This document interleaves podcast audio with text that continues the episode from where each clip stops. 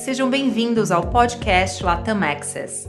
No episódio de hoje, Ronaldo Patá, nosso estrategista de investimentos do UBS Wealth Management, falará sobre os recentes acontecimentos no sistema bancário americano e suas principais implicações. Patá, com relação ao estresse no sistema bancário americano, o que aconteceu até agora? O Silicon Valley Bank, um banco de médio porte com forte presença no Vale do Silício, anunciou que precisaria vender uma grande carteira de títulos do Tesouro Americano com uma perda significativa, aparentemente para cobrir as saídas de depósitos. A pressão sobre o setor de tecnologia estava reduzindo os saldos de depósito dos clientes dos bancos e os juros mais elevados dos títulos do Tesouro Americano contribuíram para as perdas de marcação mercado em suas carteiras de ativos. Os esforços no fim de semana para encontrar um comprador para o SVB não tiveram sucesso, e na noite de domingo, o Tesouro Americano, o FID, FDIC, que é a Agência Garantidora de Depósitos, e o Banco Central Americano, que é o Fed, anunciaram que garantiriam todos os depósitos no banco e esses depósitos estariam acessíveis já no começo dessa semana. Eles também anunciaram que iriam assumir o controle de outro banco problemático, o Signature Bank, com sede em Nova York, e garantir todos os seus depósitos.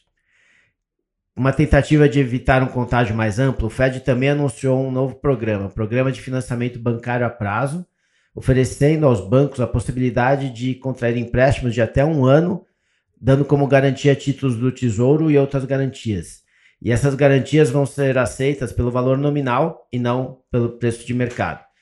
E isso vai permitir os bancos atender as retiradas de depósitos, né, os saques, sem ser forçados a vender imediatamente as carteiras com prejuízo.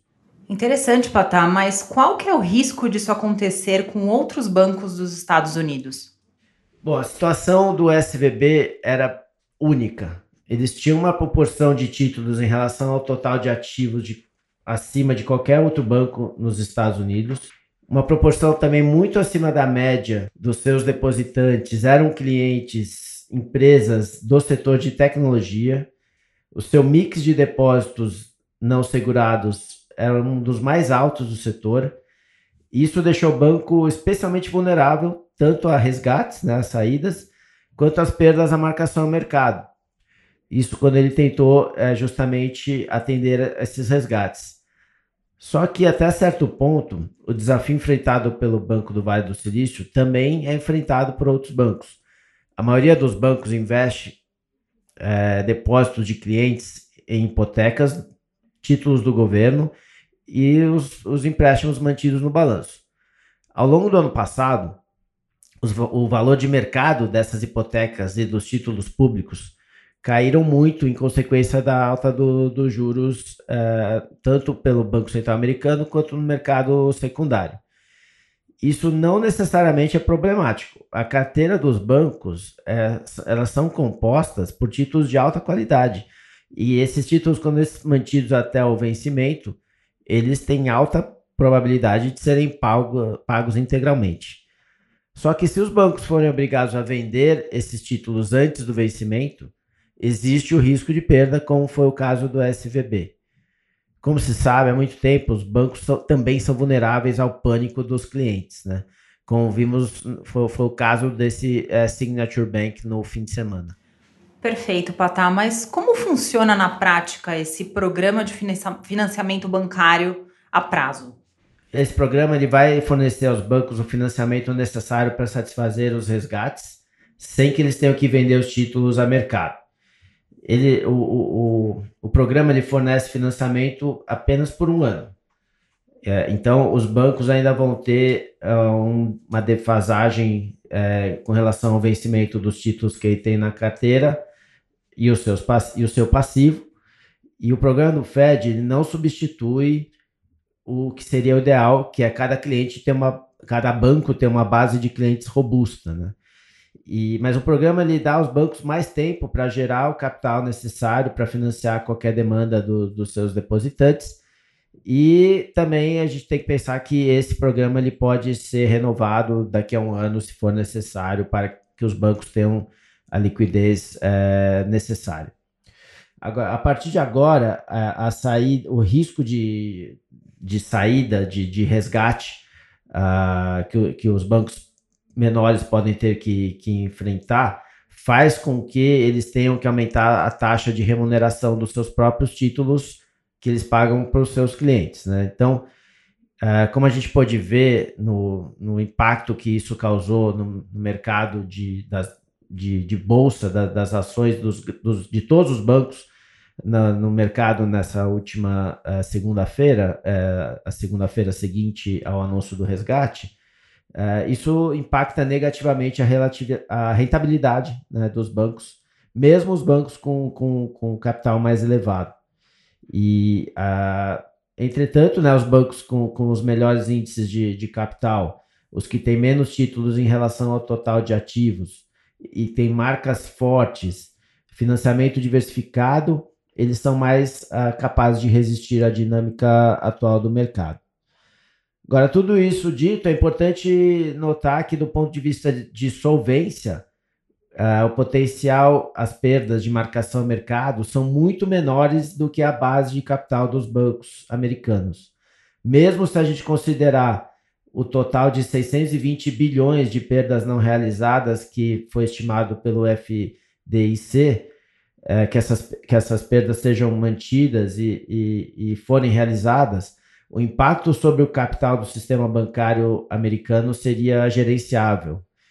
Uh, e, o, e, o, e o, o Banco do Vale do Silício foi praticamente o único banco americano que tinha capital próprio quase negativo se a marcação ao mercado de, de todas as perdas dos títulos fossem incluídas. E além disso, esse programa de liquidez do Fed elimina a necessidade de reconhecer as perdas dos títulos em carteira uh, e, e, o declínio da, das taxas de juros no mercado da, da no mercado secundário uh, nos últimos dias já reduziu, uh, vai reduzir bastante o tamanho dessas perdas não realizadas. Isso é importante também. Entendido, Patá. Você pode comentar um pouco como estão as outras regiões também? Assim como nos Estados Unidos, os bancos europeus também têm nas carteiras títulos de valores imobiliários com perdas não realizadas, por conta também do aumento de juros. Só que a exposição a perdas uh, de mercado parece muito menores. Os valores uh, mobiliários designados como disponíveis para venda também são regularmente marcados a mercado na, na Europa. Uh, a Goldman Sachs, por exemplo, estima que as perdas não realizadas em títulos até o vencimento em mais ou menos um bi no sistema bancário europeu, na média, que é uh, apenas 0,3% do patrimônio médio dos bancos tipo Tier 1 uh, europeus esse ano. Uh, mesmo isso só se torna um problema se eles forem forçados a vender antes do vencimento, né? Sempre lembrando. E aqui a boa notícia é que os bancos europeus geralmente têm uma base de clientes muito mais diversificada do que os bancos uh, americanos concentrados no, no setor de tecnologia. Isso é uma boa notícia, mas quais são as implicações econômicas que você enxerga desse evento, Patá? É, bom, é importante lembrar que os bancos são um canal é fundamental para a transmissão de política de taxa de juros dos bancos centrais para a economia em geral. O que, que aconteceu nos últimos meses? O Banco Central americano ele vinha subindo a taxa de juros, só que apesar disso, as condições financeiras no mercado estavam afrouxando recentemente. Isso porque a robustez da economia americana fez com que o, o preço dos ativos de risco principalmente a, a bolsa, ações em geral, subissem. E uh, houve também uma valorização nos títulos do, do Tesouro no mercado secundário. Uh, isso que os economistas chamam de condições financeiras. E é, é, conforme é, tem a valorização desses ativos, né, bolsa e títulos, uh, isso faz com que a propensão a consumir aumente e, e, e, também a propensão a investir do, do, das empresas uh, uh, também aumente na margem. Então, isso dilui o impacto da, da alta dos juros do Banco Central. Né? Isso é uma consequência direta da robustez da economia americana, como eu falei, o mercado de trabalho que está aquecido, é, taxa de desemprego muito baixa. Então, a, a política de alta de juros ela não tem sido suficiente ainda para garantir uma tendência de queda da inflação mais consistente. Agora, depois desse acontecimento, toda essa dinâmica que eu acabei de descrever, ela deve ser revertida, porque a, agora a tendência é que aumente o custo de captação dos bancos, como, como eu falei, é, que os próprios bancos reduzam sua carteira de crédito na margem, é, e, e, que também o impacto, impacto de, de tudo isso que aconteceu, é, com desvalorização inclusive da Bolsa é, e, e, alta nos juros no mercado secundário, isso aperta agora as condições financeiras e isso pode provocar uma desaceleração econômica mais forte e aí sim ter um impacto mais importante na inflação uh, e, e, que já foi inclusive antecipado pelo mercado, que agora não espera mais que o Banco Central americano eleve a taxa de juros para cima de, de 5%, como era até a semana passada, e agora não só o mercado espera uma alta de juros muito menor,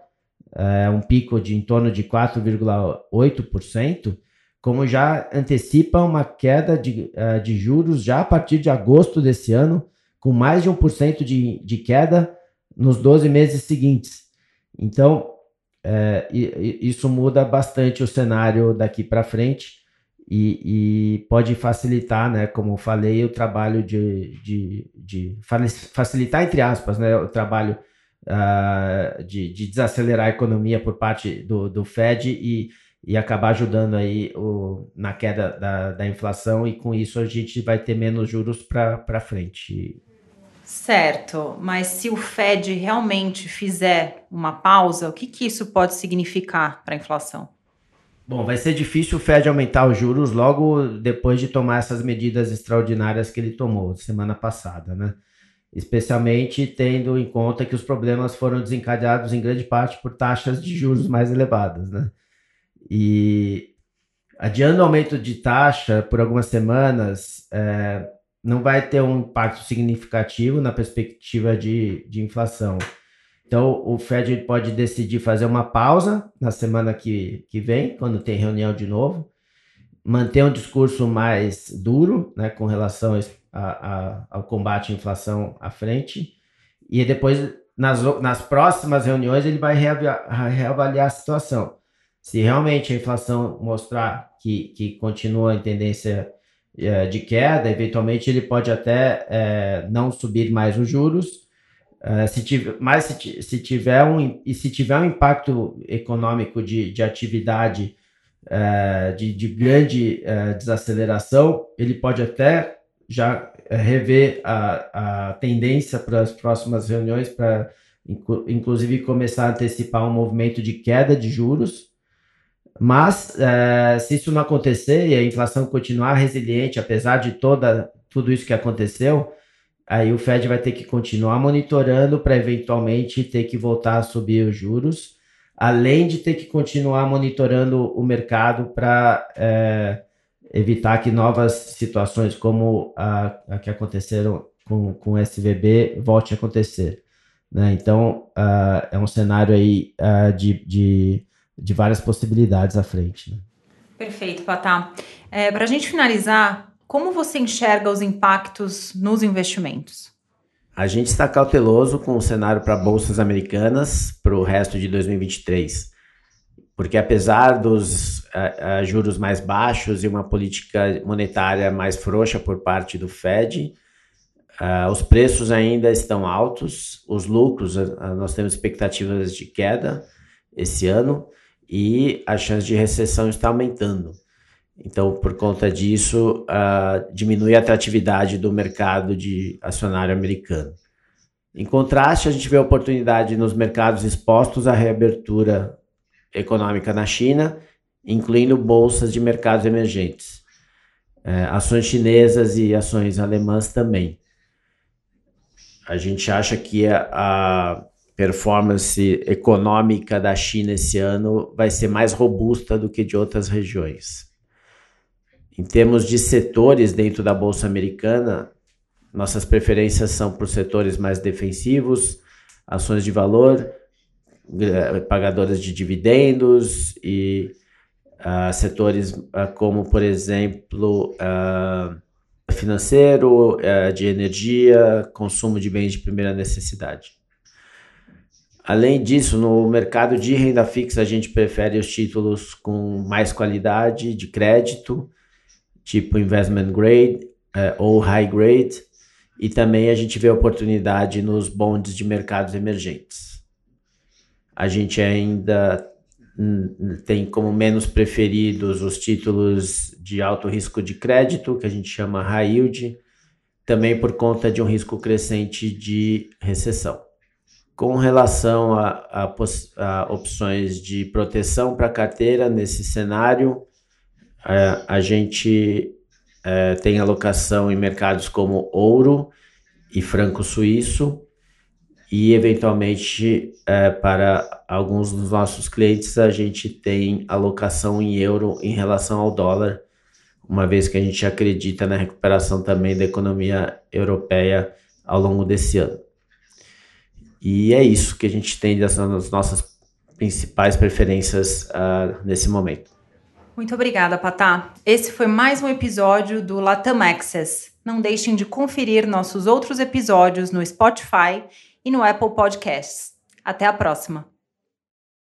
Os comentários do UBS Chief Investment Office são preparados e publicados pelo Global Wealth Management do UBS AG ou uma de suas afiliadas UBS. Este material não tem relação com os objetivos específicos de investimento, situação financeira ou necessidades particulares de qualquer destinatário específico e é publicado apenas para fins informativos. O conteúdo não é e não deve ser considerado como um relatório de análise de valores mobiliários. Como uma empresa que presta serviços de gestão de patrimônio para clientes globalmente, o BSAG e suas diferentes subsidiárias oferecem serviços de consultoria de investimento e serviços de corretagem. Os serviços de consultoria de investimento e serviços de corretagem são separados e distintos, diferem de forma material e são regidos por leis e arranjos separados. Nada neste podcast se destina a ser e não deve ser considerado como qualquer forma de solicitação ou promoção. Nem todos os serviços ou produtos estão disponíveis para os clientes em todas as jurisdições. Nos Estados Unidos, o UBS Financial Services Inc. é uma subsidiária do UBS AG e membro da FINRA SIPC. Para mais informações, visite nosso site em ubs.com/workingwithus. Para obter a informação legal completa aplicável aos comentários independentes produzido pelo UBS, visite nosso site em ubs.com/cio-disclaimer.